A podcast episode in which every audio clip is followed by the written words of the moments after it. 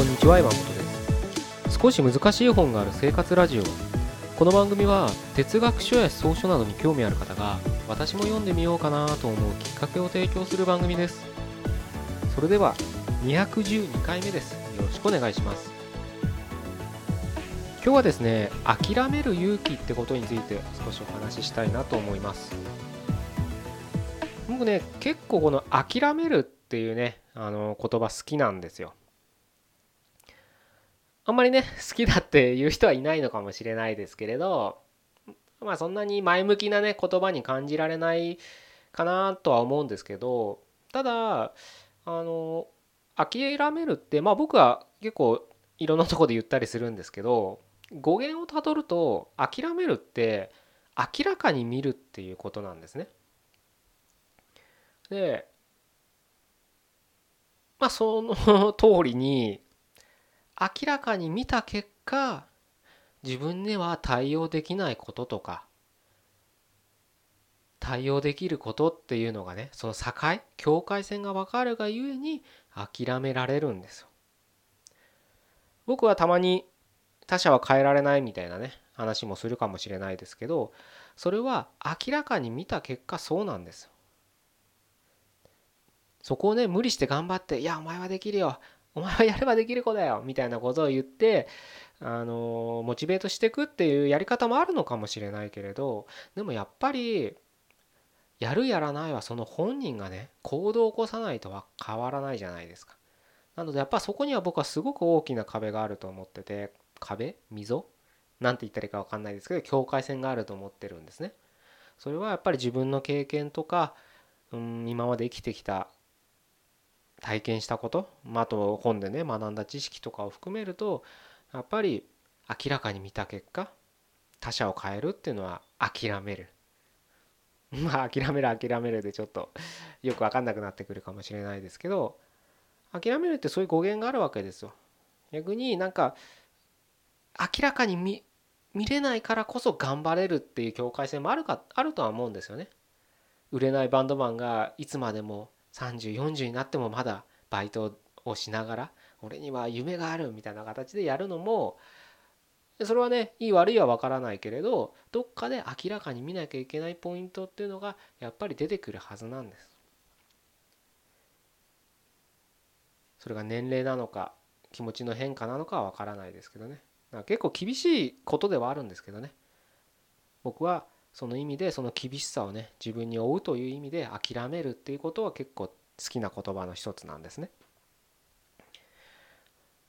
あのちょっと前の話になりますけど、まあ、僕がサラリーマンやってた時にまあ今当たり前ですけど、まあ、どんな仕事何の仕事しててもメールっていうのは欠かせないですよね。メールなしの仕事ってもうほとんどないとは思う特殊なね仕事はあるかと思うんですけどまあでもメールなしでやる仕事って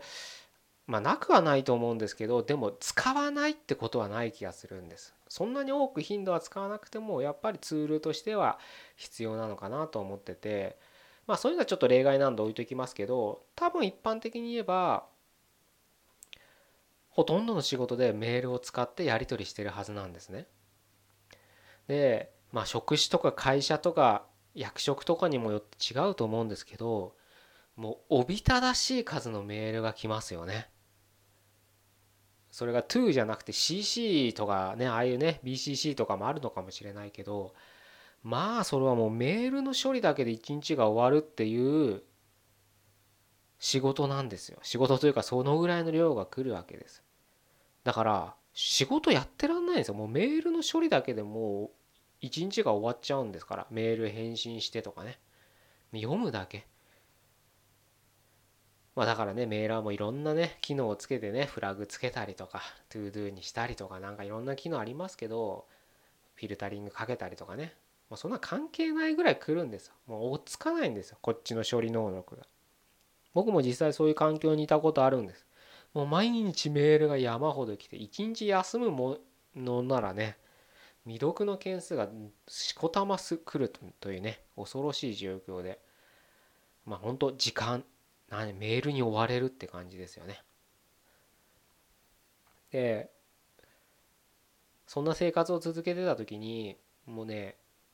どっかでね僕諦めたんです。もう無理だなと。なんかね自分に能力があるなしにかかわらずもうこれ以上ね処理できないと。もう諦めようと思ったんです。それこそ。まあね一日ね何百件と来るメールが全部ね自分に来るわけではないんですよね。もちろん。CC っていうのもありますからね。まあただメールってねもう CC につけときは読んど読んでないお前が悪いみたいなね暗黙のルールがあるので。そういうのもあってある程度目は通すようにしてたしてましたけどもう無理。メールも毎日来るし電話もひっきりなしになるしみたいなね。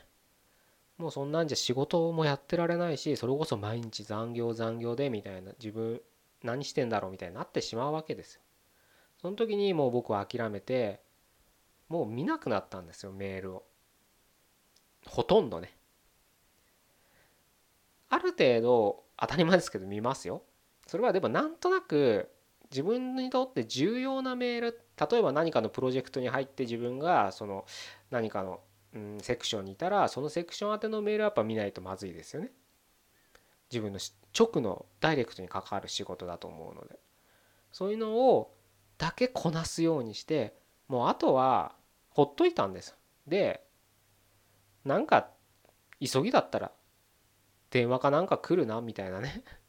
もう無理と思ってほったらかしたんです。その結果それはそれでちゃんと仕事は回るんです。むしろ全部こなそうと思ってた時よりうまく回るようになったんです。